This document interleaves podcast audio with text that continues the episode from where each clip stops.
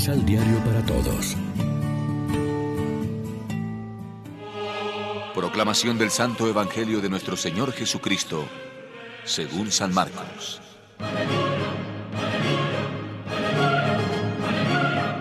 Al irse Jesús de allí, volvió a su tierra acompañado de sus discípulos. Cuando llegó el sábado, se puso a enseñar en la sinagoga y mucha gente lo escuchó con asombro. Se preguntaban, ¿de dónde le viene todo esto? ¿Qué pensar de este don de sabiduría? ¿Y cómo explicar este poder milagroso que tiene en sus manos?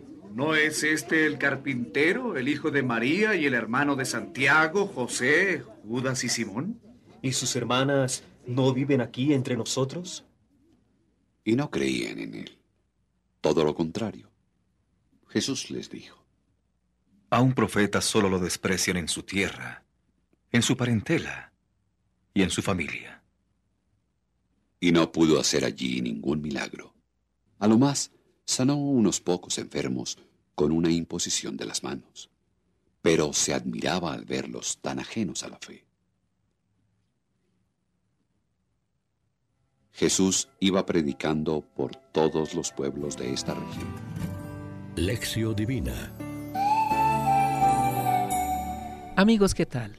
En este domingo 4 de julio celebramos el decimocuarto domingo del tiempo ordinario en la liturgia y lo hacemos como siempre de la mano del pan de la palabra que nos ofrece la liturgia.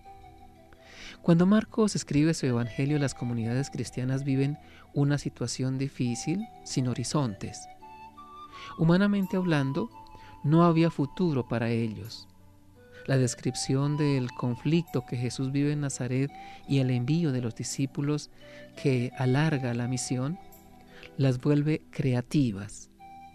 Para quienes creen en Jesús no puede haber una situación sin horizontes. La increencia ha existido siempre y también en nuestro tiempo. La fe es muchas veces incómoda y exigente. Cuando no interesa el mensaje, se desacredita o se persigue y elimina al mensajero. Lo que predicaba Jesús no coincidía con las convicciones de sus contemporáneos, más bien sacudía los cimientos de todo su sistema religioso, no solo de los escribas y fariseos, sino también, según parece, de sus paisanos. Un profeta siempre resulta molesto. Si lo aceptan, tienen que aceptar lo que predica. Lo mismo pasa ahora. Lo que predican el Papa o los obispos y en general los cristianos siguiendo el Evangelio puede no coincidir con lo que gusta a la mayoría y sobre todo a los dirigentes de la sociedad que fácilmente encontrarán excusas para rechazarlo.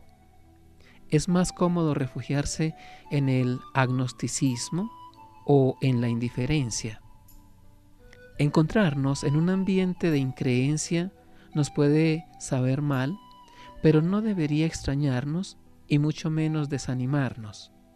Peor sería que nosotros mismos, los de su casa, los que nos llamamos cristianos practicantes y escuchamos su palabra y celebramos la Eucaristía, fuéramos flojos en nuestra fe y por la excesiva familiaridad o la rutina no tuviéramos todo el aprecio y el amor que Cristo se merece. No solo el mundo, sino nosotros mismos podemos mostrarnos poco inclinados a hacer mucho caso de los profetas que Dios sigue enviando.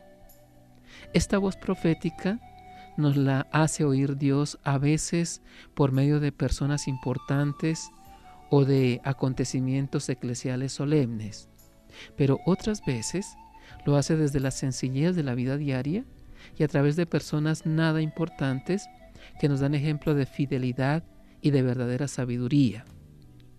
Puede ser Teresa de Calcuta o la familia de al lado, que tal vez nos está dando un testimonio clarísimo, si queremos verlo, de vida según el Evangelio de Jesús y continuamos tranquilamente nuestro camino apoyados en mil excusas con las que pretendemos dejar en paz nuestra conciencia. Reflexionemos. ¿Cuál es el punto del texto que más te ha gustado o que te ha impactado más? ¿Por qué?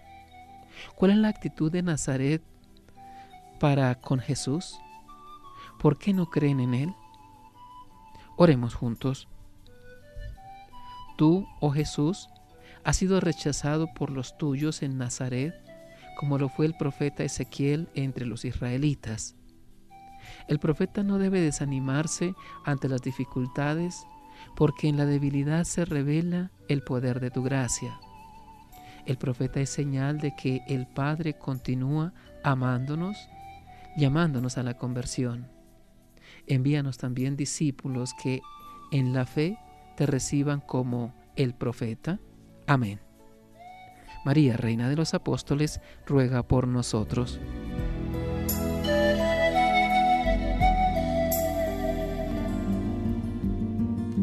Complementa los ocho pasos de la Alexio Divina adquiriendo el emisal Pan de la Palabra en Librería San Pablo o distribuidores. Más información www.sanpablo.co Vive la reflexión.